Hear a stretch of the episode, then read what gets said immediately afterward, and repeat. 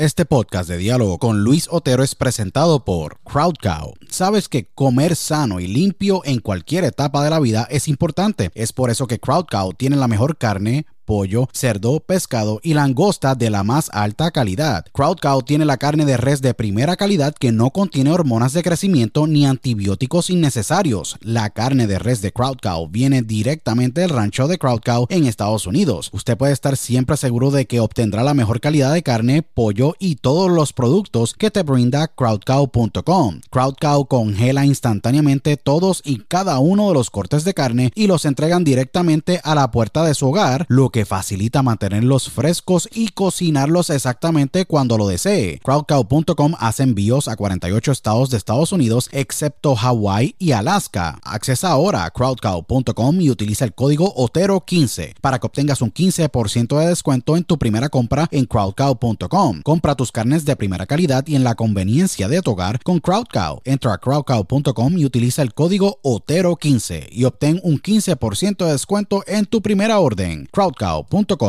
si padeces de estrés, ansiedad y otras condiciones de salud, tu solución es ThoughtCloud. ThoughtCloud.net manufactura el mejor CBD y los mejores productos derivados del CBD. ThoughtCloud tiene el CBD Isolate, CBD Full Spectrum, CBD en cápsulas, CBD en cremas y lociones, CBD en vapes de muchos sabores y los mejores CBD pre-rolls del mercado en sus sabores de Orange Crush, Dragon Fruit, Blueberry Splash y Sour Apple. El CBD de ThoughtCloud es espectacular y buenísimo, ya que tiene tremendos beneficios. Es 100% orgánico, ayuda a mejorar la ansiedad, estrés, bajar la inflamación, dolores crónicos, ayuda a la concentración y otras condiciones de salud. Visita thoughtcloud.net ahora para que hagas tu compra y utilice el código Otero en tu checkout o entra a dialogoconotero.com y accesa el link de ThoughtCloud en nuestro portal para que obtengas un 15% de descuento. Se los digo, ThoughtCloud ha sido increíble para mí y sé que lo será para ti. Nuevamente, accesa a thoughtcloud.net y utiliza el código Otero cuando vayas a hacer tu checkout para que obtengas un 15% de descuento en tu compra. thoughtcloud.net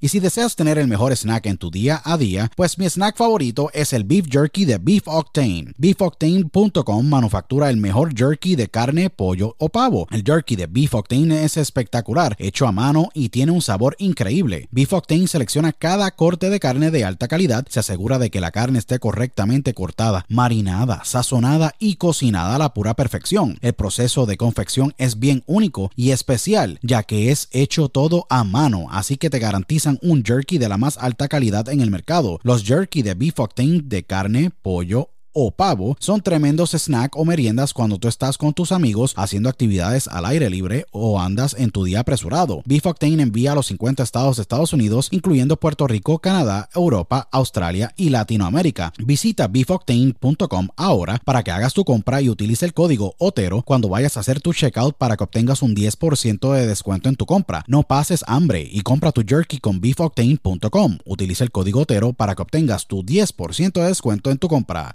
octane.com. Broadcasting live worldwide. Welcome. Are you ready? Welcome.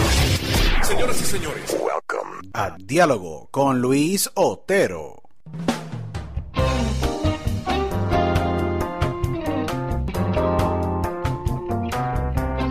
Bueno, bienvenido a una nueva edición de Diálogo con Luis Otero. Aquí tu host, Luis Otero, agradecido con todos los miles y miles que nos escuchan alrededor del mundo. Eh, gracias siempre por sacarle su tiempo. Los aprecio muchísimo, los respeto mucho por siempre apoyar la plataforma y obviamente el podcast de, Diálogo con Luis Otero. Les, les, exhorto a todos que por favor nos sigan en más de 27 plataformas digitales en alrededor del mundo. Estamos en iHeartRadio, Stitcher.com, Spotify, Apple Podcast. Dejen su review en Apple Podcast eh, y pueden escucharnos en todas partes del mundo, en todas las plataformas de podcast favoritas. Agradecido con toda la gente en Europa, Islas Canarias, Centro y Suramérica que nos escuchan. Estados Unidos también está creciendo, así que les agradezco muchísimo y síganme en Instagram arroba THE de Luis Otero, eh, donde pues tenemos más de 90 mil seguidores y pues poco a poco estamos creciendo, agradecidos también con ustedes que nos siguen. Eh, este podcast yo lo tenía en el bucket list por tanto tiempo. Está súper cool. El invitado se está riendo porque él es súper, eh, es un gran amigo, eh, es una persona que yo respeto inmensamente. Eh, les voy a hablar un poco de él antes de presentarlo.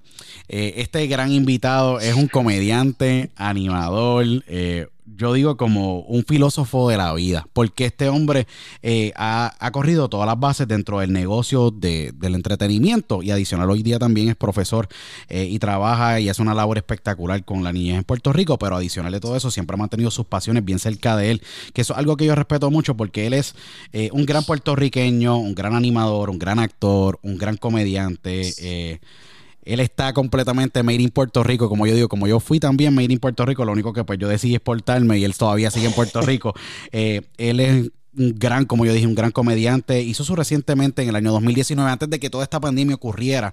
Para mí, uno de los mejores stand-up, de uno de los mejores, uno de los mejores stand-up comedy specials de cualquier up and coming comediante en Puerto Rico, como yo, de cualquier comediante que está emergiendo dentro de lo que es la cultura popular, que fue eh, el gran show Que No Soy Santa, eh, que fue del 6 y 7 de diciembre en el año 2019 en el Cinema Bar, completamente soldado, se vendieron los boletos a las millas en el Ticket Center en aquel entonces. Y Debido a esta pandemia, él ha tomado como un break para poder reagruparse y poco a poco ir nuevamente trabajando todas estas cosas y todos estos planes que él tenía como comediante y como profesional en el mundo de las comunicaciones.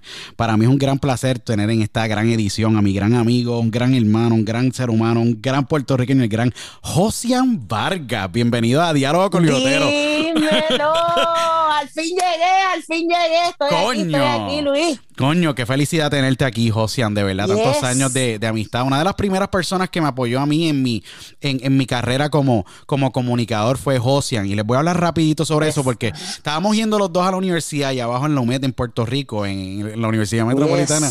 Y Cupey, Cupey, en Cupey, en Cupey. en Cupey. Y, y Josian estaba yendo a las mismas clases de comunicaciones que yo, de concentración.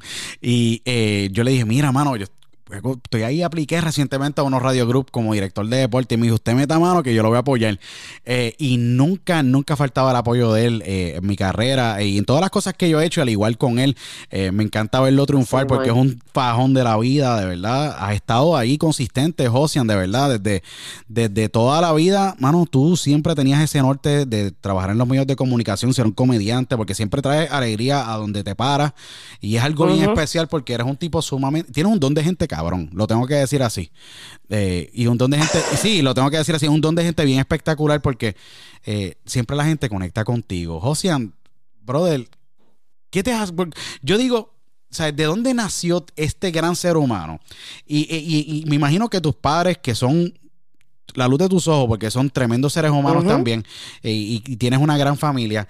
¿Cómo, ¿Cómo fue tu formación y esos primeros años de tu vida tan espectaculares que te han hecho este gran ser humano y este, y este gran comediante hoy día, mano? De verdad, cuéntame un poco, porque hemos hablado así esporádicamente, pero ahora es que entramos al mambo. Coño Luis, primero que nada, gracias, gracias por invitarme, gracias por esa mega Esta introducción. tu casa, tú lo sabes, sabes que, tu casa. Sabes que el aprecio y el cariño es mutuo y siempre vamos a estar aquí apoyándonos uno al otro, porque como dijiste, desde la universidad siempre nos, nos dimos la mano y gracias a Dios hemos llegado a donde queremos estar y todavía nos falta por llegar. Así que contestando a tu pregunta, eh, ¿cómo fue mi formación? Yo creo que se lo debo mucho a mis papás y a mi familia. Eh, desde un principio, como hablamos antes, yo creo que es bien importante el apoyo familiar en lo que tú quieras ser cuando seas grande, ¿verdad? Eh, cuando tú quieras ser una persona o un profesional en lo que tú quieras ser. El apoyo a la familia siempre tiene que estar. Mis papás nunca fallaron, nunca me faltaron en ningún proyecto mío, en ninguna obra mía, en ningún embeleco. Si mis papás me tenían que llevar a Ponce, me, tenían, me llevaban. Ellos siempre estuvieron para mí, por ejemplo, mami es la que la vestuarista, yo le digo mi vestuarista oficial porque cada embeleco, cada disfraz, mi mamá es la que lo hace y mami es la que está ahí siempre pendiente a mí. Mi papá, obviamente, como a todos mis hermanos, es el fanático número uno, así que yo creo que José Vargas eh, lo que es y lo que sigue siendo y lo que será siempre será es por el apoyo de su familia y el amor incondicional que mis papás y mi familia me han dado. Es que tus padres son increíbles porque tú tienes tu carrera como, como comediante, pero tú tienes un hermano que es un, gran, una gran proeza del, del, deporte en Puerto Rico, el gran Tingui Vargas, el gran Luis Tingui Vargas, que yo sé que tu hermano es un yo creo que, y para decirle a la gente, para que sepan quién es Luis Tingui Vargas, es un gran gimnasta puertorriqueño, un gimnasta artístico Porque eh, tú, eres, tú, eres, tú, eres, un artista, en todo el sentido de la palabra, eres un gimnasta artístico, eh, donde es medallista eh, de, de, plata en los Juegos 2011 en Guadalajara, donde... medallista panamericano, panamericano, centroamericano, un, un, duro, un duro, de verdad. No es porque mi hermano, pero, mi hermano, mi hermano, mi hermano es un duro. Sí, y tú sabías que es lo más cool, adicional de que un duro... Eh, tú y él tienen algo similar, la disciplina. Tú tienes una disciplina para, el negocio de, entretenimiento, él la tiene para el deporte.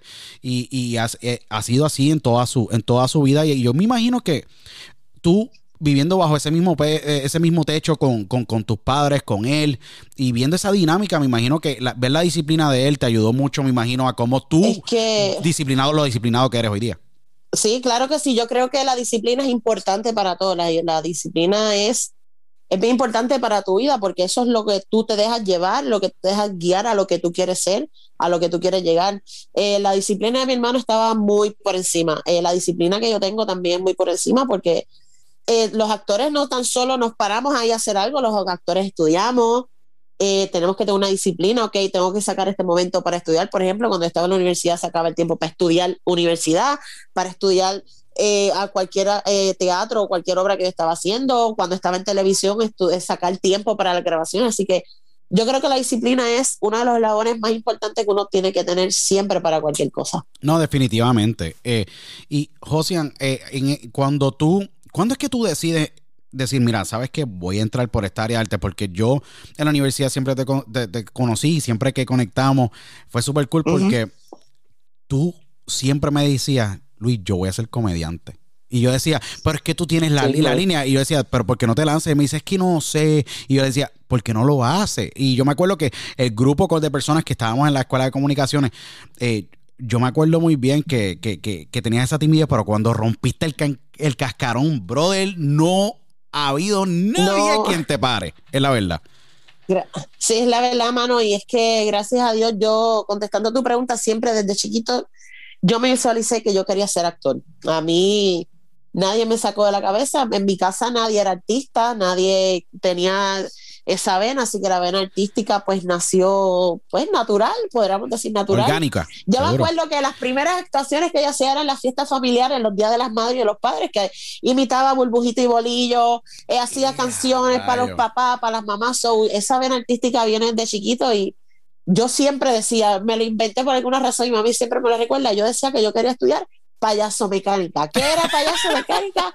Yo no sé qué era, pero siempre, hermano, siempre estuve, siempre tiré para el lado del entretenimiento. Así que igual en la escuela, en la universidad, siempre estuve en las cosas de teatro, en los talk shows, hasta que normalmente, pues, eh, ya lo hice como profesionalmente y, y de aquí nadie me va a sacar. Nadie te va a sacar. No, yo, yo creo que tú has calado muy, muy, muy en mi vida y en la vida de miles de personas porque te han visto en televisión en Puerto Rico, estuviste en Univisión, has estado en Telemundo, has estado haciendo todos tus especiales, más adicional. Eh, eh, has trabajado en muchos proyectos, has hecho mucho teatro en Puerto Rico, que ese, ese es el... Yo digo, mira, yo tuve la oportunidad de hablar con el gran Albert Rodríguez, que en paz descanse, lo perdimos recientemente, que fue una pérdida fuerte. Y yo me acuerdo que le decía, no hay nada como el teatro. Y a ti te encanta el teatro. A ti te encanta el teatro. Yo te he visto todo el tiempo, toda la vida ah, haciendo teatro. Me acuerdo haberte visto en Puerto Rico y era súper cool porque, mano, tú estabas en tu, en tu elemento. Era mi salsa, mano, era mi salsa. Y como yo siempre digo, me preguntan, es bien diferente, mano, porque yo me monto, me trepo en un escenario, en cualquier teatro o lo que sea, o tú pones un micrófono en la tarima y yo olvídate, no tengo nervios ahí pero no me pares frente a un salón de una universidad a dar una presentación. Es que es bien diferente. Ahí que yo me paniqueo y yo espero, yo soy de los últimos tratando de dar la presentación porque es que no es lo mismo, mano, el teatro y el escenario es magia. No, es, definitivamente magia. No es otra palabra que es magia. Es que yo, mira, cuando tú haces una, sesión de stand-up, porque es bien cool y le exhorto a la gente que, de verdad sigan a José Vargas en todas las redes sociales, en Instagram, está bien cool, de verdad. A veces el contenido que él pone está cañón. Eh, pero es súper cool porque tú tienes una reacción inmediata y es, estás en ese escenario, creo que psicológicamente, eh, para ti que tú has sido un profesional eh, interpretando personajes, pero también tú trabajando la psicología de un público. La gente a veces piensa, no, eh, ser comediante, no, ser comediante no es nada fácil porque tú tienes que... No es fácil, es que dicen que es más difícil hacer reír que hacer llorar y, y realmente es, es eh, valga la redundancia, es una realidad. Hacer reír es mucho más difícil que hacer llorar. ¿Cómo tú has podido masterizar ese, ese, ese, arte? Porque yo, que en paz descanse, Luis Raúl eh, fue un gran amigo mío hasta el último día y Luis Ra era el rey del stand-up en Puerto Rico, pero él No, pasaba... eso, eso nadie tiene, eso no hay comparación, No. mano. Luis Raúl. No. Tuve la oportunidad de compartir con él Seguro. para y la verdad que el tipo, eso es lo que decía que es natural, mano. Ese tipo lo tenía por las venas, por los pies, por el pelo, todo eso era natural, natural. No, para mí, para mí Luis Ra, lo que son Luis Ra, Raymond Monclova, Ole Castro, son obviamente stand-up bestias, Sí, son unas bestias, mano. Sí, y la gente a veces en Puerto Rico, mano, yo le digo a la gente, si los tienes al lado tuyo en una fila o te los encuentras en algún, mano, esos tipos hay que respetarlos porque abrieron tanto y han abierto tantos pasos. Así mismo es. En, en- dentro de lo que es la plaza, de poder trabajar un Puerto Rico y trabajar esos teatros que tú has trabajado, es, es- es bien brutal. Y cu- ¿cómo es que tú llegas al arte de stand-up? Porque eres actor, has hecho un montón de obras en Puerto Rico que pode- no podemos ni numerar porque son muchas. Y cada, a veces cuando te llega un libreto, cada libreto ya tiene su identidad. Pero cuando tú eres stand-up comedian, es tu identidad y tú utilizar tu identidad y esa arte de tú poder leer las emociones o esa vibra que hay en el público para poder hacerlos reír. ¿Cómo es que tú Claro. llegas al stand-up de ser, de querer ser un actor eh, de teatro y trabajar eh, televisión a el arte de poder reír? ¿Cómo es que, a- cómo es que tú llegas ahí, José? Porque yo sé que tú llegas a cualquier sitio y todo el mundo, mano, te, te reciben con una sonrisa. Y tú sabes que el impacto que tú tienes, porque ya tú tienes esa aura y es, ese vibe bien positivo, pero ¿cómo es que tú llegas de ahí a una tarima?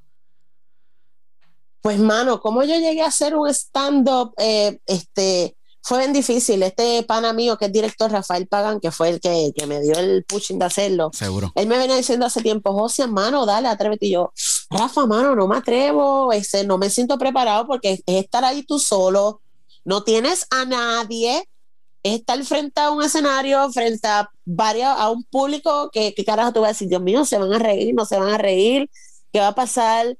Este, lo pensé mucho hasta que dije, mano, ¿sabes qué? Lo voy a hacer y lo hice, me cagué, las, esas funciones yo las empezaba bien cagado porque obviamente Tú no sabes. estaba yo solo ahí, yo dije, ok, esto, esto, esto, ya yo estoy aquí, no puedo hacer más nada, como te decía ahorita, ya yo me monté aquí, esto va a salir así. Yo creo que, que lo especial de hacer stand-up y de ser un stand-up comedian es ser tu mano, es contar tus historias, abrir tu corazón y, y contarle a la gente la realidad de las cosas, porque es que es una realidad, las cosas que me pasan a mí te pueden pasar a ti, te pueden pasar a otra persona.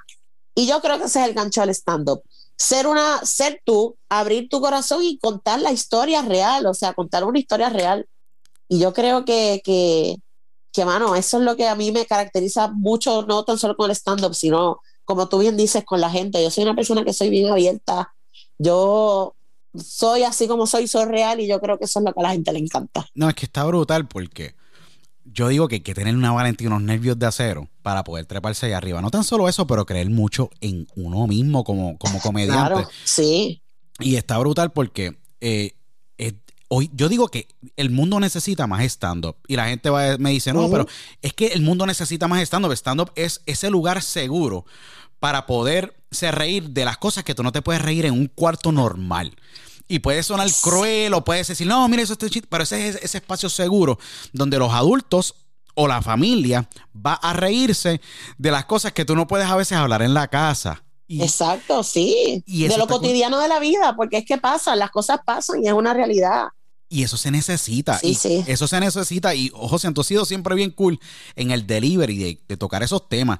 Pero los tocas y que posiblemente yo los cuente y me tiren a mí con tomate y me zumben con las botellas de las latas de cerveza y todo. Pero si tú lo cuentas, la gente se ríe. ¿Cómo fue que tú te, cuando tú trepaste en tarima esas primeras veces? ¿Dónde fue que te, trepaste en tarima por primera vez? Te- ¿Cómo fue esa primera vez? Y si tienes algún tipo de recolección, porque me imagino que te- tú dijiste, oh my God, estoy aquí arriba, ¿cómo va a ser esto? Pues, tú dijiste, voy a coger un stage shock aquí, posiblemente. Sí, mano, pues eso fue primera vez, mi primer día del stand-up. Yo me acuerdo que mi mamá fue al ensayo general, el día antes al ensayo general, Sí. y cuando yo terminé el ensayo general, yo terminé medio perdido, porque obviamente no tenía público, no sentía la vibra de la gente, y yo, eso también, mano, el público te da una vibra a otra cosa.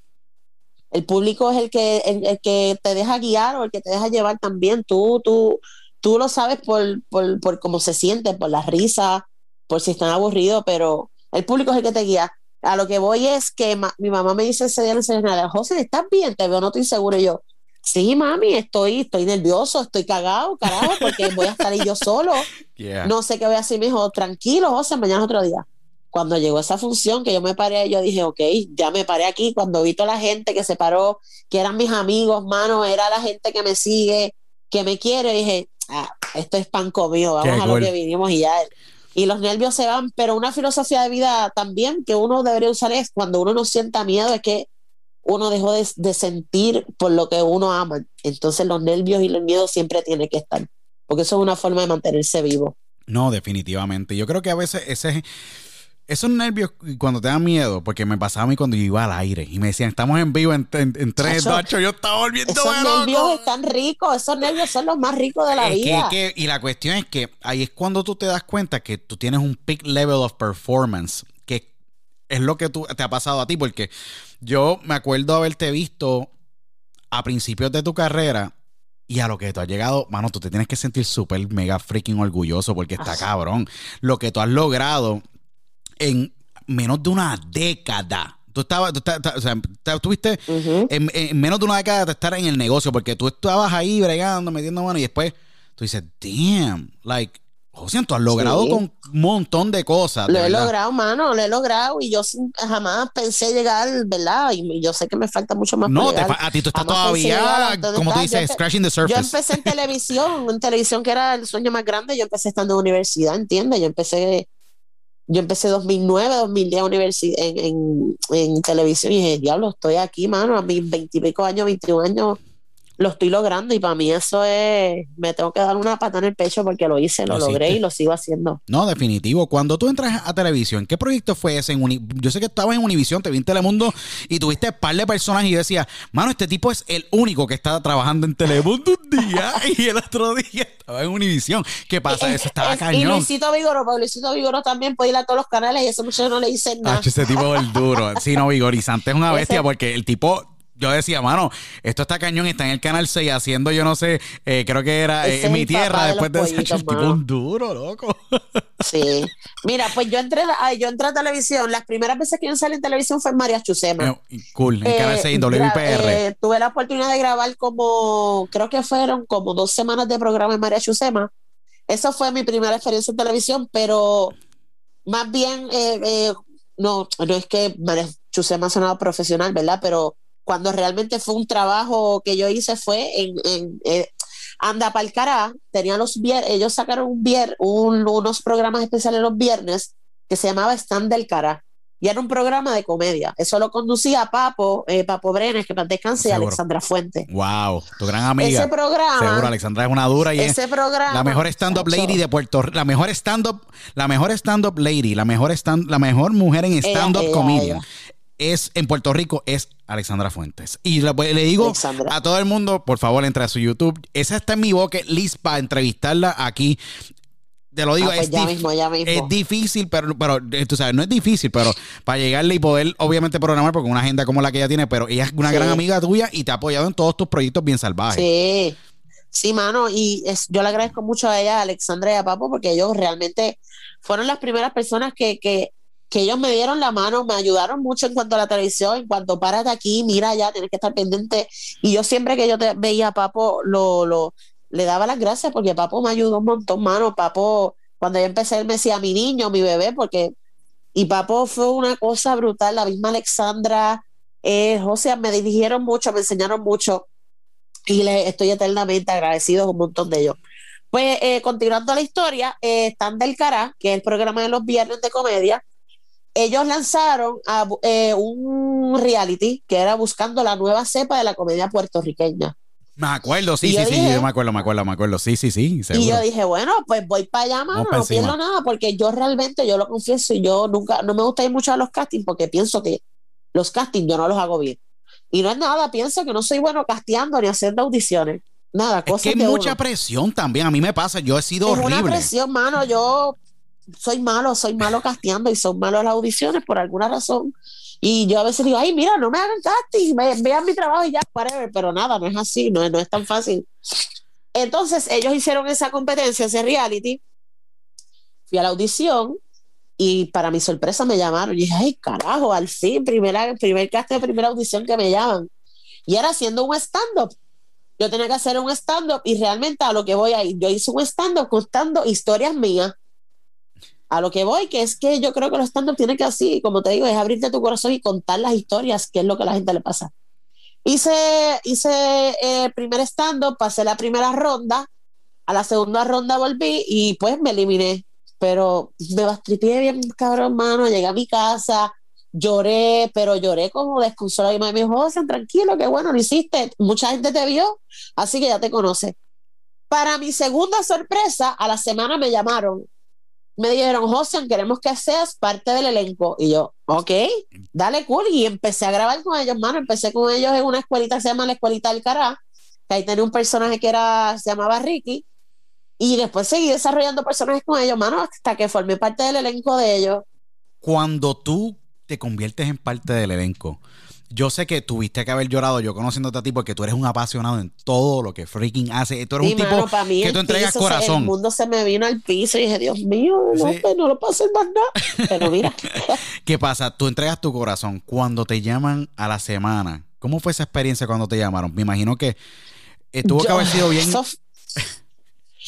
Eso fue otra cosa, mano, porque es que yo le dije, yo le decía a mi mamá, mami, coño, qué bueno, vieron mi talento, vieron lo que tengo, así que fue, fue súper brutal, mano, y aquí otro le agradezco a Miguel Morales, ah, que Miguel Morales fue también otro que me dio la mano, de hecho, él fue el primero, la, primera persona que me vio haciendo, eh, cuando hice la primera audición fue él, y yo creo que él también le debo mucho a él, que que gracias a él yo llegué a la televisión, mano, porque vio, vio mi talento y siempre me lo ha dicho y, estoy eternamente agradecido con Miguel Morales, que es otro que me dio la oportunidad y, y muchas cosas de la televisión las he hecho gracias a él. Es uno de esos pioneros, porque Miguel tiene el gran bejuco, eh, que es su ese, ese básicamente catapultó a Miguel Morales, un gran, un gran comediante puertorriqueño, tuvo el gran bejuco y después tiene todos estos mega personaje en, eh, en el show de, de, Raymond, ¿me entiendes? Raymond y sus amigos. Eh, y, y, que tú has estado en, el, en Raymond y sus amigos super, y es súper cool verte en Raymond y sus amigos porque estás ahí entre tus amigos. Tú te sientes como estás en familia porque tienes a tu amiga Mónica. pero tú tienes a Mónica Pastrana allí, tienes a Norway que son tus hermanas, a Norway, a Joali, que Joali estuvo conmigo en Lumete, hicimos obra en Lumete, así que eh, eh literalmente son amigos porque he trabajado con muchos de, con, de ellos antes de, de, de, ¿verdad? De ellos estar en Rainbow y los conozco de antes, así que literalmente son amigos. Y es súper cool porque cuando yo te veo allí y te y has estado muchas veces en audiencia, pero te, eh, yo sé, y yo decía, contra, mira, está José, y después de eso está en el sketch, y decía, ya era súper cool porque cuando hicieron el gran eh, homenaje a Víctor Alicea, tú eras una de las personas en primera fila, nunca se me olvida, eh, y estabas envuelto en ese programa, no es súper cool, porque la cuestión es que yo digo, mano, de esos sueños en el gazebo, como yo le digo, al lado de la cafetería en la universidad, a poder llegar a los medios número uno de, del país. ¿Qué pasa? Eh, mucha gente se demora toda la vida en poder llegar ahí. Y el que te hayan llamado para atrás es súper. Es una reafirmación grandemente a lo que tú estás llamado en esta vida a hacer. Porque sí. tú siempre has tenido, no tan solo ese don de gente, pero el poder conectar con la gente tú lo has hecho de todas las maneras había y por haber con tus personajes y hasta cuando tú estás en tarima, porque cuando estuviste haciendo eh, el proyecto de, de, reírte en la respuesta, también estás en otro, que es tremendo proyecto y hay que hablarlo porque son Carlos Vega. Norwin Fragoso, que es tremenda comediante, Jason Calderón, eh, Jason, Calderón, Mónica Pastrana y José Vargas. ¿Me entiendes? Panas, dos panas, Son dos panas, dos panas. ¿Qué pasa? Pero es lo chévere porque ustedes como colectivo están dándose feedback constantemente y crean este ambiente que yo digo que es sumamente saludable para, para el negocio de poder, ok, crear plataformas para no uno, sino para todos nosotros, ¿me entiendes? Para todas las personas que están envueltas en el mundo de la comedia. Y yo creo que en Puerto Rico, por un, por un cierto tiempo, y lo digo, y estas son expresiones mías, que es difícil, eh, es difícil a veces encontrar ese colectivo que se apoya porque uno está en el otro canal y en otro canal.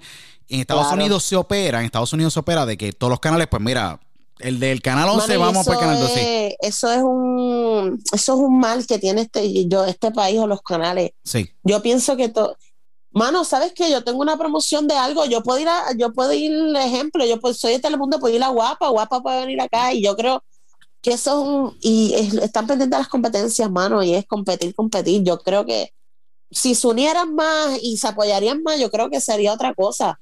Sí, no, definitivamente. es un mal que tiene este país. No, es un mal grande porque yo personalmente, eh, este podcast, yo, y lo digo abiertamente, yo creé el podcast porque quería tener conversaciones grandes con seres humanos como tú, que son tremendos profesionales en el mundo de la, de, de, de, la comedia y en los medios, y otros, de, otros de otros walks of life, de otras industrias, etcétera, porque like, tenemos que encontrar un punto para poder todos hablar y poder, porque sabes que la competencia, hay un momento que la competencia sí, la competencia es saludable a niveles de negocio, pero no todo puede ser negocio porque a la hora de la verdad, el mercado en Puerto Rico es pequeño, pero al igual grande porque el mercado está fuera de Puerto Rico a niveles de todos los que consumimos contenido de la isla. Y yo creo que hay, de verdad, los, los, actores, los artistas, los comediantes, todos los que tienen estos programas, mano, no importa que salga en el 11, a la hora de la verdad, tú tienes, es conveniente y es bueno porque así básicamente el artista y el comediante y el actor tiene tiene plataforma y te trae audiencia de otros lados que representan buenos ratings y es conveniente para todos tus anunciantes y para la estrategia que tú quieras vender el espacio.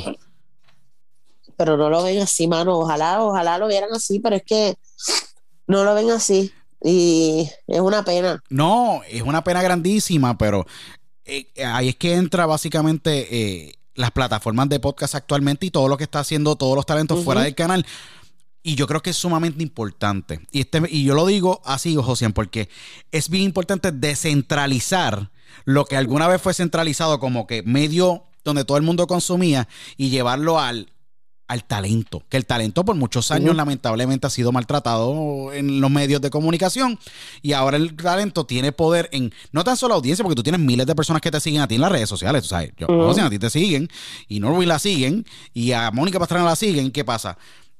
Los niveles de audiencia que se reportan en los reportes de BDS y de, y de Nielsen son los mismos niveles de audiencia que tienen ustedes a niveles personales.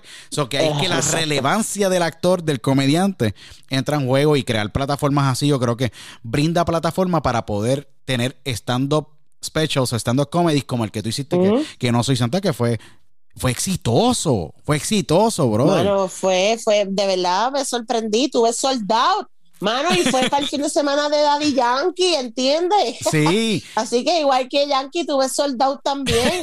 Lo único fue que la, la grúa me bajó bien. A Yankee se le falló la grúa, pero a la mía bajó bien. y no tuve que dar otro, uno gratis. Yankee no tuvo que dar gratis, yo tú no. estás cañón, de verdad. Tú estás cañón. Sí, mano, soldado, soldado. Eso fue, eso fue, estuvo brutal. Cuando, eh, cuando tú creas ese show y cuando tú lo lanzas, es bien cool porque tú vas a todos los, a la prensa en Puerto Rico y todos te apoyaron. ¿Todos te apoyaron? Todos. Brother, eso es, mucho respeto de parte de ellos. ahí es donde volvemos, mano, es, es, dejar las puertas abiertas. Tú no sabes dónde tú puedas, tú puedes estar aquí hoy, pero mañana no sabes dónde puedas estar.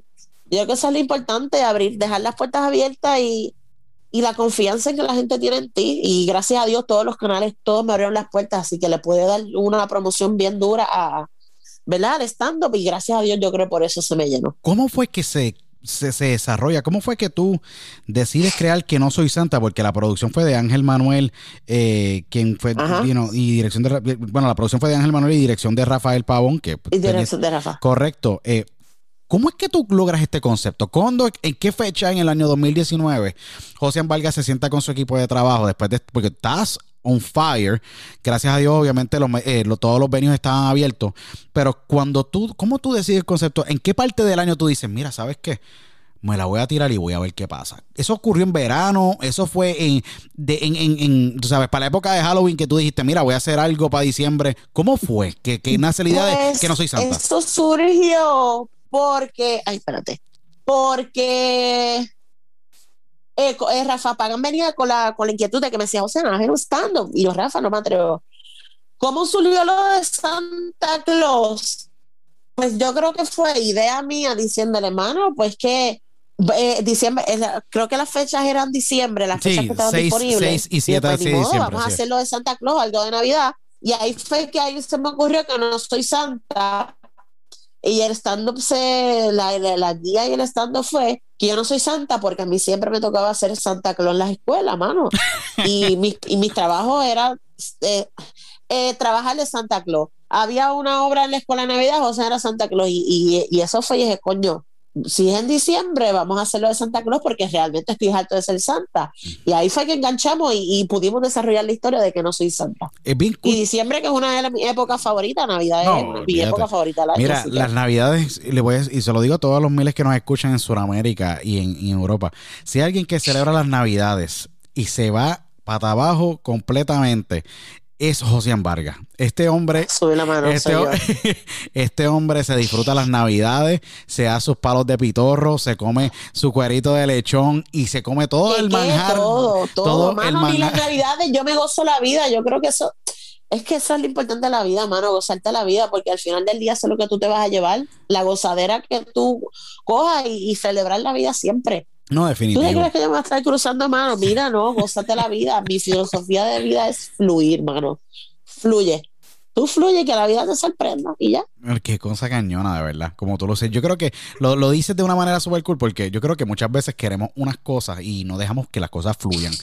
Y yo creo que porque tenemos como que ese frame of mind de que queremos eso y el fluir es bien importante. Te yo se lo digo mucho a mi mamá y a mis amistades. Yo dije, mano, no, no se estanquen en algo, no, no estén, no le den muchas vueltas a cosas, no, no le busquen las cinco patas al gato, sabes que fluye, mano, fluye, eso, eso es lo más bonito de la vida, fluir, que la vida te sorprenda, eh, te tropiezas, te caes, te pasa algo, te levantas y te vas, mano. Es que la vida se hizo para esto, para tropiezos, para caer, para levantarte y para seguir por ahí para abajo. Es que la, vida nos va a zumbar con limones, con todo. Y yo creo que la manera en cómo tomemos las cosas, tomemos las cosas y el saber cómo manejarlas de la manera más positiva y a veces ver como que, mira, déjanos verlo de esta manera, ver el whole big picture, como digo, la, la, la, foto completa y ver, ok, eh, esto tenía un propósito. ¿verdad? Porque muchas cosas de la, todo tiene un propósito. Todo en la vida, todo en la vida tiene un propósito, mano. Y yo también esa es otra de mis filosofías de vida. La vida tiene un propósito, todo tiene, pasa por algo. Obviamente la vida no es color de rosa como, como todo el mundo piensa que es. Todo el mundo, todos tenemos nuestros problemas, todos tenemos nuestras altibajas. A veces nos sentimos mal, a veces nos sentimos bien, a veces no queremos salir de la casa, pero está en ti seguir si tú quieres seguir para adelante, si te quieres dejar caer, si te quieres dejar vencer todo está aquí en tu corazón y en lo que tú quieras ser como persona. No, de, definitivo. En ese stand-up, cuando tú lo lanzas en diciembre 6, diciembre 7, que yo me imagino que tú estabas temblando, dijiste, diablo, esto se, esto se va, lo voy a vender o no, porque yo sé que, aunque ya tú estabas ya tú tenías plataforma y ya en Puerto Rico te conocían, tú decías, yo no sé si puedo meter 200 o 300 personas en Cinebar, ¿me entiendes? en, San Juan. Y me imagino que tú dijiste, voy a tirármela y voy a ver qué pasa. Cuando tú anuncias ese show con el arte bien brutal, tú montado de Santa. Gente, tienen que entrar a la página de José Vargas, página oficial en, Facebook, está, salvaje. Porque el tipo se monta en un flamingo, señoras y señores, ¿ok? Es un flamingo inflable. Eh, solamente pónganse esto en su mente: un flamingo inflable, el hombre vestido de Santa. Y lo más brutal es que está tomándose una piña colada en una bola de playa, ¿ok? Con unas gafas. Y tú dices, ¿Qué es esto de salvaje? De verdad. Porque. De salvaje. es porque el stand-up era así que no soy, era que no soy santa, que no soy santa, un stand-up tropical, creo que era algo así, era algo tropical. Un stand-up tropical. ¿Y qué pasa? Yo, yo dije, esto sienta precedentes para lo que va a pasar esa noche, que va a estar bien al garete, de verdad. Pero es bien brutal. Cuando tú haces el lanzamiento y empiezas a tocar base con todos los medios para hacer el anuncio, eh, ¿te esperabas que cuando llegara diciembre 6 y 7 te dijeran, te dijeran a ti, mira, eh, en la puerta, o me imagino antes de tú llegar al venue, eh, está sold out? Mano, ¿sabes qué? No me lo esperaba. Vamos, tengo mucha gente que me quiere y me apoya. Seguro. sí, que me lo esperaba. Pero que se fuera soldado, mano, que se quedara gente afuera. No me lo esperaba, mano. Eso fue bien gratificante. ¿Sabes que hay gente que me quiere ver, que, que quiere, que quiere gozar y quiere reírse, eso fue a otro nivel y fue como fue para mí, wow, además de que tuve dos súper invitados mi estando, porque tuve dos invitados que fueron masacote, masacote. Mi primera invitada fue Norwil, porque tú tenías una sección de invitados y mi primera sección obviamente fue Norwil. Y mi segundo invitado fue Brian Villarini. Así que Duro también. Brian, yo respeto muchísimo a los dos. Norwin la respeto muchísimo. Dos personas también que le tienen que, que le han demostrado tanto al mundo, mano. Sí, no, Y Norville por es, eso los tuve que invitar. Son dos personas que admiro y respeto un montón. Norville es espectacular. Brian es tremendo maquillista puertorriqueño, un activista de cuatro pares eh, que aboga mucho por, lo- por los derechos de, de- de los homosexuales en Puerto Rico y de la gente de color. Un gran ser humano, un alma Sí. espectacular. Mi esposa es fanática de él y, y es un y, y- y- y saber que es que es cool porque en la audiencia estaba Giselle Cifredo y un gran grupo de, de amigos tuyos que son dynamos dentro de la industria en Puerto Rico y a la misma vez una audiencia bien brutal. Me imagino que cuando se acabó esa primera función y dijiste, tengo que volver mañana a hacerlo, pero cuando se acabó esa primera función, viraste para ese camerino conociéndote a ti, tuviste que esas lágrimas se tuvieron que haber salido porque tuviste un stand-up y la gente se paró a aplaudirte por ese stand-up. En la vida de un comediante, cuando tú tienes una audiencia que se para a aplaudirte por tu trabajo, debe significar mucho y a mí se me paran hasta los pelos porque debe ser un momento sumamente precioso de vivir. Eso es bello, mano. Eso es bello recibir, recibir los aplausos, escuchar los aplausos. Es, es que te digo, mano, es cuando uno está ahí en, en el teatro, no importa, es magia, mano. Y, y eso te da como una vibra, eso te llena de energía, sentir los aplausos y la gente gritándote. Es, es como que, wow, coño, lo hice, mano. Estaba cagado, así que me fue súper bien y es también como una paz que le da a uno de saber, coño, el trabajo salió. No, Y, está cabrón, y- recibir los aplausos es otra cosa. No, es otra cosa. Eh, cuando ocurre esto, fue, esto fue diciembre 6, diciembre 7 eh, de- del 2019. Luego tú tenías otros, tenías un montón de planes para poder, obviamente, el 2020 darle duro con las dos manos a Nos- mí yo y iba, a ti. iba a abrir otro, nosotros íbamos a abrir otro, pues como se quedó gente afuera, eh, nos estábamos pidiendo otro y lo vamos a abrir justamente, yo creo que para enero, para enero, finales de enero, y ahí fue que yo creo que llegó la mierda hasta el COVID, después vinieron las SANS, así que me quedé con una función guinda que íbamos a hacer. So, pero vamos a ver. ¿La vas a hacer otra vez? Ya, a ya- Puerto si Rico abrió, ya. Puerto Rico abrió 30%. ¿Cuándo tú vas a hacer esa Sí, función? yo te- lo puedo hacer ya. Tenía, tenía un muchacho que me había contactado para hacer también, para trabajar algo, así que estoy hablando con él a ver si se da. Así que pendiente que puede ser que se No, alguito. pendiente de las redes sociales de Josian Vargas, el caballote. Eh, Yes. Josian, cuando tú ibas a hacer esa tercera función, que yo sé que todavía tienes esa espinita, porque yo sé que hay sumamente espacio posiblemente para otras dos funciones otra vez, porque la gente está pero desesperada de ver, de reírse. ¿Cuál sería ese título o, o team para este nuevo stand-up? A- Yo sé que para Navidades puedes hacer otra vez eh, que no soy santa y sería un palo. Porque puede crearse hasta, esta- hasta este, este movimiento cultural de que todas las navidades todo el mundo quiere ver la segunda, la tercera y la cuarta como la gran, la- o sea, Amor en la Maca, que fue, ¿cuántas versiones no hicieron? Uf, espectacular. Pero um, Y, para los que no- que nos escuchan en España y en otros países, Amor en la Maca fue una gran obra de teatro, una comedia espectacular de que que duró en años. cartelera varios años. Sí, varios años. Eso fue en el Teatro del Josco ahí en varios Santurce. años. Correcto, y fue Amor, yo creo que era Amor en la Maca, uno, dos, tres, cuatro, como cinco, No, literalmente. fue, espe- se fue llamaba así. espectacular, fue espectacular. ¿Y qué pasa? Eh, yo creo que se puede hacer algo con que, que- que no soy santa en esa manera. Pero ¿cuál sería ese nombre de stand-up nuevo? Con Josian Vargas, de, obviamente corriendo la cartelera el- como estelarista de, lo- de los stand-up comedians, y obviamente tú siendo el headliner, ¿qué título tú le pondrías a ese nuevo show? Que tenga, me imagino que vas a sacar tanta tela en esto del COVID, que esto va a Mano, ser, sabes- olvídate. Pues tú sabes cuál, cuál sería, no, no un título, pero me gustaría hacerle la época de febrero, porque el en el stand-up que yo hice de Reírte es la respuesta, yo hablé de sobre lo- las personas gordas en cuanto al amor, en cuanto al sexo y esa mierda, porque la gente se cree que porque uno es así uno no goza, ¿entiende? Así que yo, si me iría, sería por el lado de febrero. Coño, como eres algo de el mejor, brother. De que también nosotros podemos. Así que me iría por ese lado, por esa línea. Título así como tal, lo puedo, ahora mismo no me sale, pero de seguro el título Acho, Mataría de no. No, mataría. Tú matarías.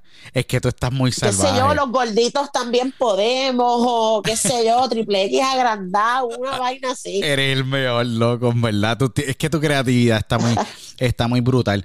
Eh, febrero sería tremendo, tremendo. tre- yo Pero creo que miría, miría por esa vaina por ahí. ahora mismo, Josian, como ahora mismo las cosas poco a poco están abriendo en Puerto Rico, ya mucha gente vacunada en Puerto Rico y en otras partes del mundo, eh, acá en Estados Unidos también. Ya todo el mundo, eh, de verdad, el mundo necesita entretenimiento. El mundo, la gente, la- el, el entretenimiento es un La artículo de primera reír, necesidad. mano, Sí. La gente quiere reír, la gente quiere entretenerse. Es que nos queremos entretener y no tan solo eso, es el entretenimiento y el stand-up, yo lo considero un artículo de primera necesidad importante en cualquier sociedad, porque eh, en, eh, el stand-up trae también ese elemento de que tú puedes criticar y libremente reírte de las, de las loqueras que pasan en el gobierno, que a veces uno dice, ¿dónde está el sentido común? Como pasó aquí en Estados Unidos, Ujú. está el sentido común, en Puerto Rico no está el sentido común, que ahora tú dices, no, que mira, que votaron, Re- Ricky renuncia, y ahora como rayos él, no entiendo nada de lo que está pasando, es frustrante, es de locos, y yo digo, what the fuck? Mira, por mí que le peguen cuatro esquinas, que le peguen fuego a las cuatro esquinas de este país, porque es que yo no entiendo, mano.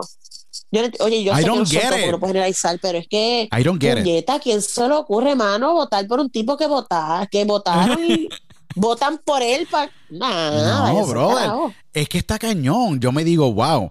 Tú sabes, vergonzosamente sale el escándalo porque es la verdad. Te cogieron con las Es manos en la masa. vergonzoso. Es vergonzoso. No, a ver, es ver- vergonzoso en todos los sentidos de la palabra. Eh, y básicamente, como fue, tuvo que presionar, fue presionado por la sociedad, la- la- el país para salir porque tenía que, tenía que salir. No había de otra. Y luego de eso, volverlo a tener como empleado de gobierno, yo dije, what the heck is going on here? De verdad, ¿qué pasó aquí? Eh, Yo creo que él empujando también allá, coño, loco, tú te- uno tiene que tener vergüenza. Si yo cometo un error de esa magnitud, yo no voy, ¿sabes? Yo deja que el tiempo sane las heridas y no vuelvas a tomar un rol político, Es que pero no, están mano, y todavía, digo, está los reciente. políticos de aquí son sucios, son sucios, mano. La política de aquí es sucia. Los políticos son unos asquerosos porque es que no tienen vergüenza alguna, mano. Cañón. ¿Qué vergüenza tiene Ricky Rosselló de volver? Por... Mano, tú estás loco, en serio. ¿Dónde quedó la vergüenza? ¿Dónde está tu papá, tu familia, tu esposa? No te dicen la que hay. Es que está cabrón. Es que está Es una cañón. locura, es una locura, es una locura. Es bien, es bien difícil de entender, yo creo, porque yo digo. Y, frustrante, porque frustrante, frustra, mano, frustrante. frustra. Porque entonces nosotros estamos luchando por unas cosas, hemos logrado unas cosas, nuestra generación ha logrado muchas cosas, porque vienen tus hijos también, vienen mis sobrinas por ahí, vienen hijos si yo tengo en algún momento, ¿verdad? Porque por el momento no quiero hijos, estoy bien claro de eso. este, pero mano, seguimos luchando y entonces es como cinco pasos para el frente y diez para atrás, es Sí. como que pues guindo los guantes ya, para el carajo ya, no, no vamos más. Sí, es que es bien frustrante porque uno, uno quiere ir en una dirección. Y yo lo que digo, mira, yo personalmente encuentro que eh, una sociedad se construye trabajando. Esto es algo bien importante. Yo le digo, y tú eres un trabajador de primera y todo tu, tu círculo y todo lo que tú has hecho, tú sabes, has trabajado y trabajas, eres un trabajador incansable del negocio. Que la gente yo le digo, mira, en la casa no se hace nada. Igual que yo le digo al gobierno, mira, el, el- el gobierno, mira, no mantengan, a- no, no le des dinero tanto a la gente porque si no la gente no va a trabajar. So que hay que, No tú tienes trabajar. que incentivar a las personas a que se eduquen o a que, o a que me traten de mejorar para poderlo sacar de ese círculo vicioso en la cual todos estos años y todas estas décadas y todo este, eh, tú sabes, todo este tiempo ellos han vivido en esa área. ¿Qué pasa? Eh, es bien importante trabajar. ¿Qué pasa? Por otro lado, eh, la gente no quiere trabajar, la gente lo quiere todo fácil y hay un Todo fácil. y hay algo que tú me dijiste y nunca se me olvida, eh, en el año 2008, nunca se me olvida, me dijiste, tú tienes que disfrutarte el proceso. Tú tienes que disfrutarte el proceso. ¿Y qué pasa? El proceso no es fácil, pero cuando uno llega a lo que uno quiera lograr, como tú lo has logrado y lo sigues logrando, la victoria sabe dulce y te la disfrutas. Dulcísima, mano. Es que nada es, nada es fácil. Para todo lo que tú tienes que tener, tú te tienes que, que te tienes que chaval, tienes que, tienes que pasar el día sin dormir, tienes que, oye, para lo que tú quieras hacer en tu vida, tienes que esforzarte y va a haber tropiezo y está en ti si quieres seguir o no quieres seguir. Sí. Y, y en Puerto Rico hay tremendo talento. Mira que yo he viajado y tú has viajado también. Mucho, Mucho talento, talento buenísimo. Desde Puerto Rico nacen gente talentosísimas, cantantes, bailarines, modelos, actores, eh, muchas cosas. No, y está brutal porque no tan solo eso, tú también tienes eh, la mejor, yo creo que el mejor cuisine que hay en el mundo, tú lo encuentras en Puerto Rico. Mejor, la mejor comida. O sea, yo te veo a ti los fines de semana y yo tengo una envidia tan cañona, porque yo te veo a ti en unos chinchorros, tú bebiendo martini, bebiendo Moscow, Moscow Mules, bebiendo todo Moscow tipo de Mule. palos, todo, y todos los palos riquísimos, tú comiendo unos platos espectaculares. Yo digo, diablo, mano, yo estoy acá en Estados Unidos con mi esposa, los dos nenes chéveres, vamos a un buen restaurante, pero nada como un chinchorro, brother. No, para nada. Mano, pero pues, no, los chinchorros de aquí está, está brutal. Pero pues, mano, tú estás por allá súper bien. Obviamente sacrificaste tu familia acá, sacrificaste un montón de cosas acá, pero estás súper bien hoy día, ¿entiendes? Por eso también hay que sacrificar cosas no, y eh, eh, ya, pues seguir sí. para adelante. Tú seguiste para adelante. Sí. Y gracias a Dios estás súper bien. Es una, es una navaja de doble filo, como yo digo, porque pues uno se convierte en ciudadano del mundo porque uno extraña siempre a Puerto Rico. Y siempre, Ah, nada, siempre. na- nada como, nada como PR. Nada como ese país, eh, todas las experiencias, esas memorias, mano, tú sabes. La gente en Puerto Rico vive en el paraíso en muchos aspectos, y se lo digo, no posiblemente en las situaciones económicas, todo lo que está viviendo el país, etcétera, porque muchas veces todas esas cosas no están en nuestro control y hay que solamente tratar de hacer lo que podamos estar en control, pero tú puedes guiar 30 minutos ahora mismo donde pues radica eh, Josian, uno puede ir a la playa. Y después eh, puede Ujú. ir a, a una de las áreas más bellas allí, que es en el área escondado, y puedes ver el, el océano y perderte por horas. Que yo digo, wow, mano, de verdad. ¿Sabes? Hace cua- la hinchera que yo tengo ahora mismo, gracias a Dios la gente no me está viendo. ¿Sabes cuánta, cuánta, cuánto uno daría y cuánto yo daría por, por, por poder sentarme Por al frente del mar? Seguro. ¿Qué pasa?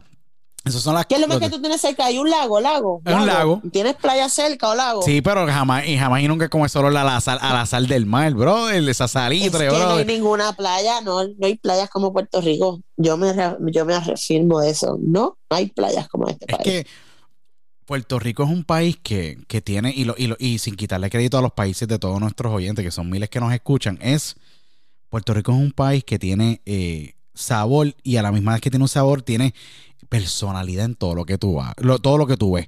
¿Sabes? Tú vas a ir, un ejemplo, tú vas a la respuesta y el crowd es súper cool, ah, ves un stand-up, te das par de palos y luego de eso usualmente la persona dice, ah, pues mira, ¿sabes qué? Nos vamos a par churri a comer. Y tú dices, ah, María, comerse un Y churri aquí. vamos. Espectacular.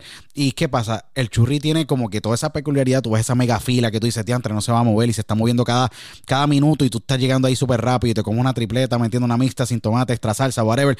Tú ves cada persona, yo lo digo tú, pero tú ves cada persona y tú ves como que este, este, este, este comic strip de, de- de personalidades de- Ujú.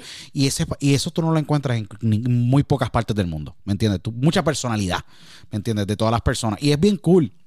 Porque el puertorriqueño es bueno de corazón. Solamente hay pues. el, el boricua, el boricua es cándido, mano. El boricua es buena gente, el boricua es cariñoso. Somos toquetones, nos gusta toquetear a la gente, nos gusta abrazarnos. Somos bien calurosos, seguro. Sí. Eh, somos buena gente, mano. Te- yo puedo estar teniendo algo aquí, tú quieres probar, yo te doy, prueba. Mi- Otra de las filosofías de vida, y yo creo que el boricua es así, es que si yo tengo, tú tienes, y si tú tienes, yo tengo. definitivo. No hay más nada que buscar. No, definitivo. Y siempre estamos velando por los demás.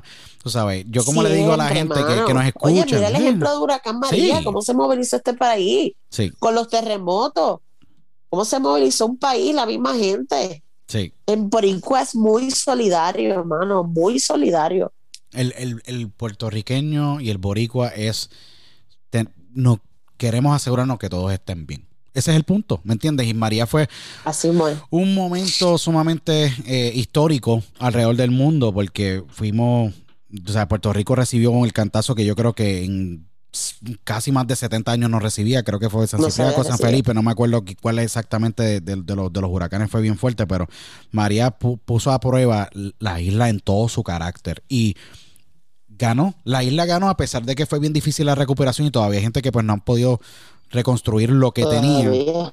pero Puerto Rico pudo darse ver al mundo como ese lugar donde todos los ciudadanos cuidaron de ellos mismos, a pesar de que el gobierno falló Ujú. en todo el sentido de la palabra. Eh, puede ser que una que otra persona dentro del gobierno, pues, genuinamente ayudó a las personas. No quiero decir que todo el mundo, porque no todos los policías son malos, no todos los. lo- o sea, hay- la genera, No, para te- nada. Por no eso, se puede generalizar. y no se puede generali- generalizar. Hay de todo. La viña del de- Señor hay de todo. de todo, de todo. Pero Puerto Rico eh, brilló porque hoy día hay país por los puertorriqueños. Hay, como tú, como Norwil, como Así Mónica. Pastrana, como todas estas grandes figuras y compañeros del arte y, y de, ot- de- de otras industrias. Por eso es que hay país todavía, porque eh, aquí, ah, tú sabes, eh, desde acá arriba se veía esto y yo, yo estaba, uno se encontraba en impotencia. Porque no podía, todos los vuelos cancelados, no, llegaba nada. nada. Eh, ¿Cómo podías tú? No estábamos incomunicados. Era una situación bien, Fue una bien fuerte. locura, fue una locura. Yo me acuerdo que mi, mi mejor amiga vive encantada. Su hermana vive en New Jersey. No, no, no había señal. Yo lograba conseguir bien poquita señal por mi casa o yo me movía a una montaña y conseguía. Yo me acuerdo que la hermana de New Jersey me logró contactar. Me dijo, o sea, no sabemos nada de, de mi amiga, de la hermana, por favor, llega allí. Yo llegué allí, le dejé una nota, escribiéndonos por nota, y dije, mira, está bien. Me la crucé, fue una locura, mano, y y yo creo que pues fue un jamaquión para todo el mundo porque le rompió la burbuja a un montón de gente. Definitivo. Y a mí alguien me dijo durante, durante el, el huracán María, me dijeron, es que aquí la gente se olvidó que detrás de los árboles vive gente. Y es una realidad. Es súper cierto. Eso es wow. Esa Es una realidad. Qué palabras poderosas esas, muchas. Es wow. Esas son palabras poderosas. Muy poderosas, es verdad. Muchas veces miramos nuestras burbujas, nuestro entorno. Es una burbuja. Sí, y nos Y olvidamos a veces la que. rompió, se le rompió a un montón de gente. Yo creo que es que en Puerto Rico hasta el- la persona más pudiente sufrió. Es que sufrió. No tenía Todos- es que gasolina, no había electricidad, no había comida, eh, había un problema, ¿me entiendes?, de puerto. Sufrió, todo el mundo sufrió, obviamente, unos más que otros, pero todo el mundo sufrimos de alguna manera.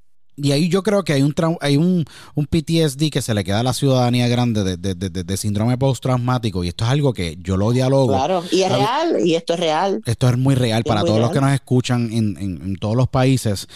El, el síndrome postraumático ante un huracán, cuando tú tienes este, este, este golpe eh, atmosférico, primero es, ok, toda la lluvia, toda la destrucción, ¿verdad? Luego es el aftermath, eh, cómo voy a buscar comida para mi familia, cómo voy a poder tener gasolina, cómo puedo prender las luces de mi hogar para que no se me dañe la comida, cómo yo voy a vivir si yo vivo del arte, cómo yo voy a poder vivir eh, si actualmente, ¿me entiendes? No hay operación en mi negocio. Eh, ¿Qué pasa? creó una crisis humanitaria tan severa debido a que también la Autoridad de Energía Eléctrica, que es básicamente la compañía o la, em- o la entidad gubernamental que le suple energía eléctrica al país, tiene una planta que es de los años 1960-50 que no se le da mantenimiento y se han robado el dinero por décadas y décadas, donde el dinero se supone es, ¿qué pasa? Es un síndrome postraumático difícil de superar, porque es muy, es muy reciente todavía, pero poco a poco uno va superándolo. ¿Tú crees, eh, y, José, que tú vi- viviendo allí y haberlo sufrido en carne propia, el puertorriqueño ha podido superar parte de ese, ese trauma o todavía vive con trauma en algún momento del día? Oye, aquí el Puerto Rico no vive con trauma, mano. Aquí avi- avisan que hay una vaguada y estos supermercados se vacían en menos nada, las gasolineras se llenan en menos nada, se va todo. Todavía María sigue y va a seguir por buen, por buen tiempo, mano.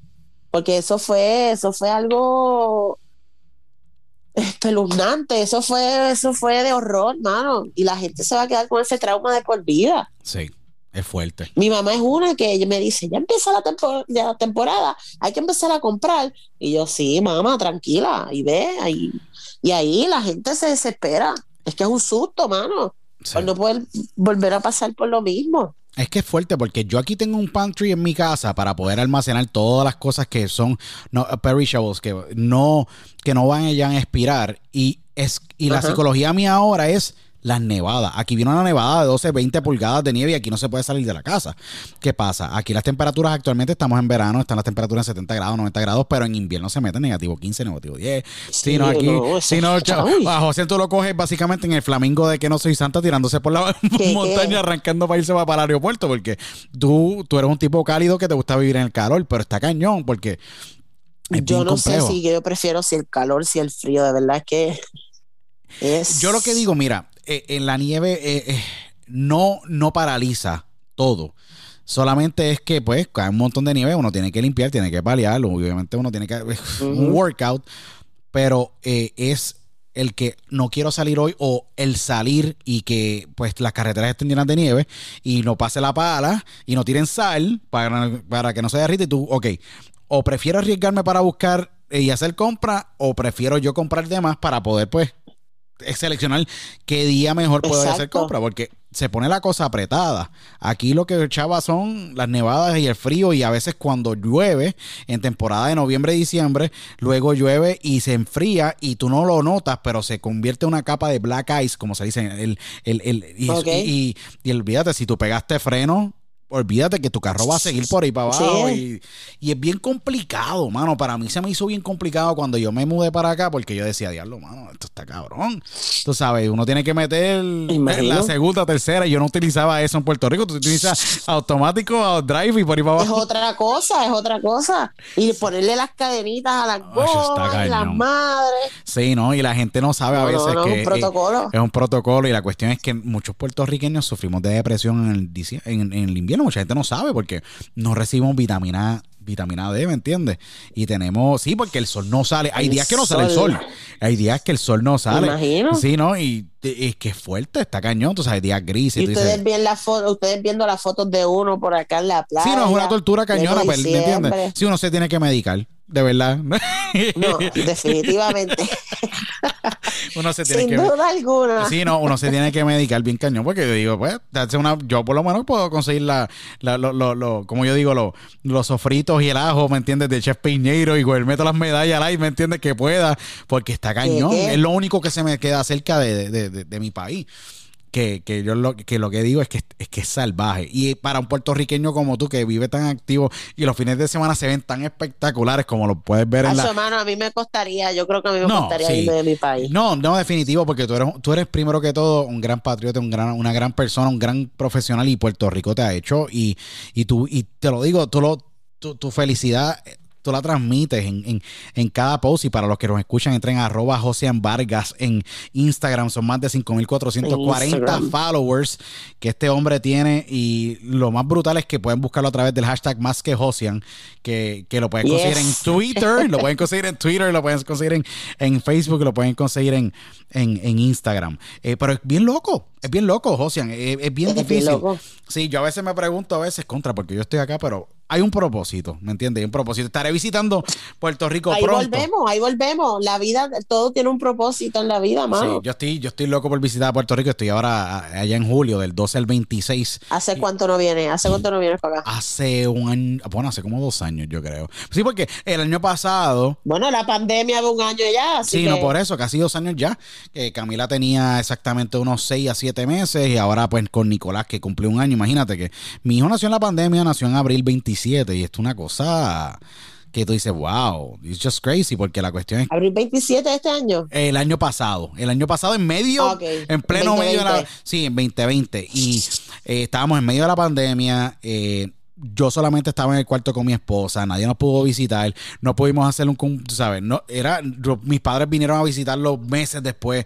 Ha sido tan tan al Sí, garete, porque tú, tú, nadie se espera esto y tú no decías cómo, cómo vamos a manejar esta, esta, esta pendejada, lo vamos a manejar como rayo, no hay vacuna, tú sabes, no hay revolú.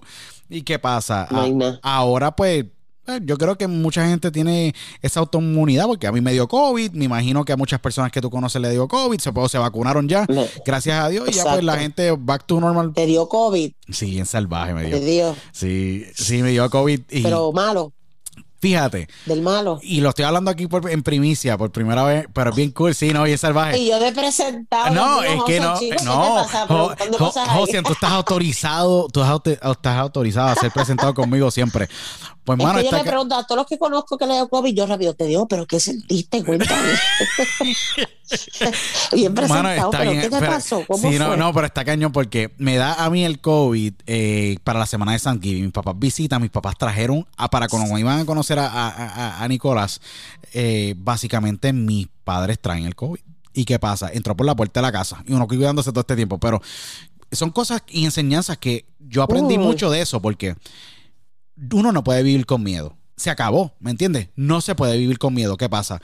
Cuando me dio COVID, eh, me sentí un dolor de cuerpo bien fuerte y qué sé yo, y me daban unos dolores de espalda por unos tres o cuatro días que yo decía, diantre, mano, estos dolores de la parte de atrás, y se sentían las coyunturas bien, bien como que débiles, pero a través de los tiempos, 15 días después me sentía bien. Nunca me dio como que congestión ni nada como otras personas, ¿me entiendes? Porque los síntomas son bien locos, tú sabes. Y, Sí, a todo el mundo es. eh, los síntomas son súper locos. Eh, ¿Y qué pasa? Pues me dio y después de eso recientemente vacunado porque pues yo lo tengo que hacer aunque posiblemente no quería vacunarme pero me tengo que vacunar porque pues para poder viajar y poder ver a uno y poder estar bien con esa peace of mind de que mira vamos a meter mano y que se joda. Hay que vacunarse. Sí, hay que vacunarse. hay que- ¿no? hay que- por no, más que uno no, quiera. sí. Bueno, mira ahora aquí hay que premiar al que se vacune. ¿Tú puedes creer eso? Eso está cabrón. La última noticia de Puerto Rico es que el que se vacune va a tener un premio. Mira qué cojo. ¿Qué van a hacer? ¿Un pega Por eso es que lo mantengo, el hacer- mantengo, lo siguen manteniendo, mano. Es que está cañón y eso es una de las cosas que a mí me preocupa de nuestra generación. Mucha gente se ha tirado a apoyar el socialismo. Yo no lo apoyo y soy yo soy un capitalista de cuatro pares, lo digo así abiertamente, pero eh, está cañón porque el mantengo, esa parte, mano, tú, traba- tú has sudado todo lo que tú tienes, José, tú lo sudas. Tú lo has sudado. Tú eres un digno ejemplo de un gran puertorriqueño en cualquier parte del mundo. porque Eh, mano, tú has luchado todo lo que tú tienes. ¿Y qué pasa? Está cañón de que uno por, por, el, por el bien de la familia de uno, mira, me quiero vacunar. Mano, que te vayan a dar un premio. Hasta están haciendo una lotería por allá en el estado de Ohio, en otros estados. No, de que, verdad. eh, que yo digo, wow, en serio, ¿a, qué niveles hemos llegado? Yo creo que eso es Un una decisión propia. O sea, es una decisión propia. Es una locura, mano. Está cañón, mano. Y yo creo que eh, para lo que son las libertades personales, el gobierno no se debe meter un carajo, tú sabes. Déjalo que si se quieren vacunar, Para que se vacunen. Si no, que no y se si no, vacunen. pues no, pues ya, y ya, y ya. Pero a la hora de la verdad, el gobierno nunca puede dictar nada sobre la vida de cada individuo y Nada. persona. Sí, ¿no? Porque tú decides cómo... Ni el gobierno ni Ni nadie. nadie, ni correcto. ni nadie. Tienes toda la razón. Y por eso es que yo te apoyo muchísimo y te, y te- y te respeto muchísimo porque tú siempre eres bien vocal sobre eso, de que, ¿sabes qué? Eh, todo el mundo tiene derecho a hacer lo que quieran con su vida, vivir felices. Si partimos de la premisa de que los el, el derecho a la vida es lo más importante y el derecho de poder ser feliz es importantísimo, yo creo que el mundo sería mucho, mucho mejor. Porque todo el mundo dice, mira, ¿sabes Ujú. qué? Que hagan lo que les da la gana. Hay gente que va a apoyar, hay gente que no va a apoyar, hay gente que va a estar en otro lado, uno va a estar en izquierda, otro en derecha, yo soy de centro derecha, otro de centro izquierda, y otros me dicen, mano, tú eres un loco, ¿me entiendes? Que tú eres libertarian. En Estados Unidos, libertarian es que básicamente entender. Yo entiendo que el gobierno no hace nada bien y no me gusta el gobierno. ¿Qué pasa? Porque siempre. eh, Muchas veces le están metiendo el pie al pobre comerciante, al comerciante pequeño que está tratando de echar hacia adelante. No le metas regulaciones, tratas de, tratas de apoyarlo, facilitarle. No lo apoyan. No lo apoyan. Mira, yo hace poco leí un, no sé, creo que alguien le dio share en Facebook, que cómo era posible, mano, que los fast food americanos pudieran estar abiertos hasta tarde versus los restaurantes locales no pueden, tienen que cerrar. Eso es discriminación. Ahí es que uno ve los intereses, una locura, mano. Entonces no apoyas lo de aquí, pero sí, lo de afuera puede estar abierto hasta tarde. Es, es una discriminación. Yo creo que en, esta pandemia también ayudó mucho a lo- a- al mundo entero a entender. Yo personalmente gente que dice, no, mira, mano, el gobierno tiene que hacer... No, yo creo que el gobierno no debe hacer un carajo más, porque de verdad que el gobierno lamentablemente eh, lo que está haciendo es afectando más el proceso del, del ciudadano trabajador a, a- a- a él por poder libremente, mira, operar. Yo entiendo, yo entendí un poquito la lógica de los lockdowns al principio, pero los lockdowns no trabajaron para nada. Más gente se infectaba con los lockdowns que los que cuando no, te- no había lockdown. Que yo digo, pues mira. ¿sabes qué? Libremente cada... Y la industria, la, la industria de restaurantes es bien responsable con eso. Cada dueño, mira, aplique todos los procesos de sanitación correctos y deje que la gente libremente vaya y patrocine ese restaurante local. Y el ver restaurantes americanos, que son cadenas que tienen pues poder económico versus uno local que con el sudor de su frente y como lo más posible potijosa hasta su casa Ha logrado, mano. eh, déjalo abierto porque esa persona, eh, tú sabes, ver tantos sueños desvanecerse debido a estos lockdowns impuestos por el gobierno. El gobierno no se puede sobreextender sobre las libertades personales, ¿me entiendes? Y eso es lo que a mí me preocupa, porque ver eso pasar acá en Puerto Rico o en Estados Unidos, ¿me entiendes? De que eh, el gobierno se quiso sobreextender y te multaban si estabas abierto. Mira, tú no sabes si esa persona necesita, él necesita abrir para poder proveerle una, un bienestar a su, a su familia. Claro que Y yo no puedo sí, privarlo. oye, son familias que se suplen, que se mantienen de ahí, mano. Y no, yo no puedo Que- que privarlo. eso es todo, ese negocio es todo. Sí, yo no puedo privar a las Es personas. fuerte, mano, es, fuerte. bien fuerte. Y es una fuerte. pena que muchos negocios locales cerraron, mano, es una pena. No, y, y uno lo sufre porque eso fue un sueño de alguien que muy fuerte trabajaba y por las circunstancias en la cual el gobierno se sobreextendió, cerrando y mandando cerrar a todo el mundo, tú sabes, like, no, like, esto no puede volver a pasar más. La gente debe ponerse al frente y decirle, ¿sabes qué? Yo como ser humano y propietario pequeño de negocio, viviendo en una democracia, un país como Puerto Rico, que Puerto Rico y Estados Unidos tienen el lujo más grande del mundo y la gente no lo ve. Somos democráticamente países que podemos hablar en contra del gobierno y no, y no nos matan como en China. Tú sabes, no nos matan. y eso es sumamente eso es un tesoro. La gente no sabe, es un tesoro tener la libertad de poder expresarnos contra el gobierno de manera pacífica o de, manera de la manera en que sea, mientras no se le haga daño a los demás, como en Puerto Rico, que De Puerto que Rico a- a- al, ca- al cacerolazo bien brutal con Ricky, eh, que aquí... No, mano, es que eso 2019, las formas, de, las formas que hubo de protestar fueron, fueron otra cosa. Ya, a, mí, a, a mí no se me olvida esa la forma de protestar, que era que le daban flores a los guardias. Para mí eso estuvo espectacular. Que a la gente le iba a dar flores a los guardias le daban un abrazo. En ese expreso cuando se paralizó, que había eh, los bailarines de, de, de, de telas, mano, guindados de los de los postes, eso era bello porque era otra forma de, hacerte, de hacerse sentir. Seguro, seguro. Y en Puerto Rico dio clases porque eh, no hubo fatalidades y aquí en Estados Unidos, aquí lo que ha habido es un algarete de cuatro pares. Arete. que yo digo, eh, uno puede protestar. Entiendo que hay muchas cosas que pueden mejorarse, pero, mano, meterte a los sitios, prenderlos en fuego, robarte toda la mercancía, eh, No. tú sabes, es que no hay razón, no hay justificación. Mira, eso como se metieron al Capitolio, Eso- allá al garete. Sí. el tipo que- salió ¿quién- con el, con el, lo de esto, con el ¿cómo se podio, con el podio. El tipo lo quería vender después El en podio. eBay al garete, tú sabes. Al garete. Sí, que- Esas cosas aquí no se ven, ¿entiendes? Aquí, se, aquí lo pudieron haber hecho. sí, pero, Pero no. no, no, Pero no. ¿qué pasa? Yo digo a la gente, mira, hoy día tú y yo tenemos este diálogo y es espectacular y estoy loco porque la gente lo escucha, porque la, la- la escuche, porque tú y yo estamos teniendo un diálogo y posiblemente tú y yo no nos alineamos en una área mientras yo me alineo en otras, pero tenemos un diálogo y por eso yo creo el, el- el espacio porque hay que dialogar y lo más importante, tenemos más en común de lo que mucha gente piensa. Claro. Y la política siempre va a ser un punto muy controversial de diálogo. Mientras, Siempre, nos- mientras lo más importante, mientras nos escuchemos respetuosamente y aceptemos escuchar al otro como él te escucha a ti para que tú entiendas por qué él puede tener un- un- un- una manera de pensar eh, que sea en, en oposición a la tuya, pero dialogar para podernos entender, eso es lo, la base primordial de nuestro sistema, dialogar. Es que es válido, mano, es bien válido el no coincidir. Eso es súper válido. Y ahí es que es lo bello si de la vida. Si todos coincidiéramos en todo, que la vida sería aburrida. Por eso todos somos diferentes, todos tenemos opiniones diferentes, todos nos gustan cosas diferentes. Y eso es lo bonito de la vida, ser, ser diferente, tener diversidad y, y no coincidir en los puntos, porque a veces no tenemos que coincidir. Y, y es bien, bien importante lo que tú dices, porque yo creo que eso falta mucho en esta sociedad de que, mano, hay que. Eh, no sé qué pasó en estos pasados cinco años. Creo que la tecnología, las redes sociales nos, nos dividieron muchísimo en la manera en que como corren los algoritmos y lo que, lo, lo que sea. Pero digo de que eh, la primicia más importante, uno es poder diferir y poder presentar los puntos, aunque no estemos alineados a los otros. Eso no significa que porque eh, uno es de derecha, otro de izquierda, otro de centro, lo que sea, sean malas personas. Si no son No es que nos llevemos mal. Correcto. Claro no son no. malas personas, eh, son puntos de vista diferentes que hay que ser respetados. ¿Y qué pasa? Eh, el, ese tipo de cancelación que existe hoy día, eh, mira, nadie debe ser cancelado, no importa la ideología en nuestros países, ya que Nadie. democráticamente podemos expresarnos. Muy diferente en otros países que lamentablemente si tú tienes ideologías diferentes a la que el gobierno está allá o lo que sea, se toman represalias contra la vida de las personas, que es algo que yo nunca voy a aceptar y es triste porque todavía en esta época, so- José, en Cuba, China y todos estos países, hermano, matan a la gente. Yo digo, ¿qué es esto? Hasta por, hasta por las preferencias sexuales. What the fuck, bro? Like, what the fuck? ¿Qué está pasando, mano? Está cañón. Es triste. Está cañón. Está de loco, de verdad, está de loco.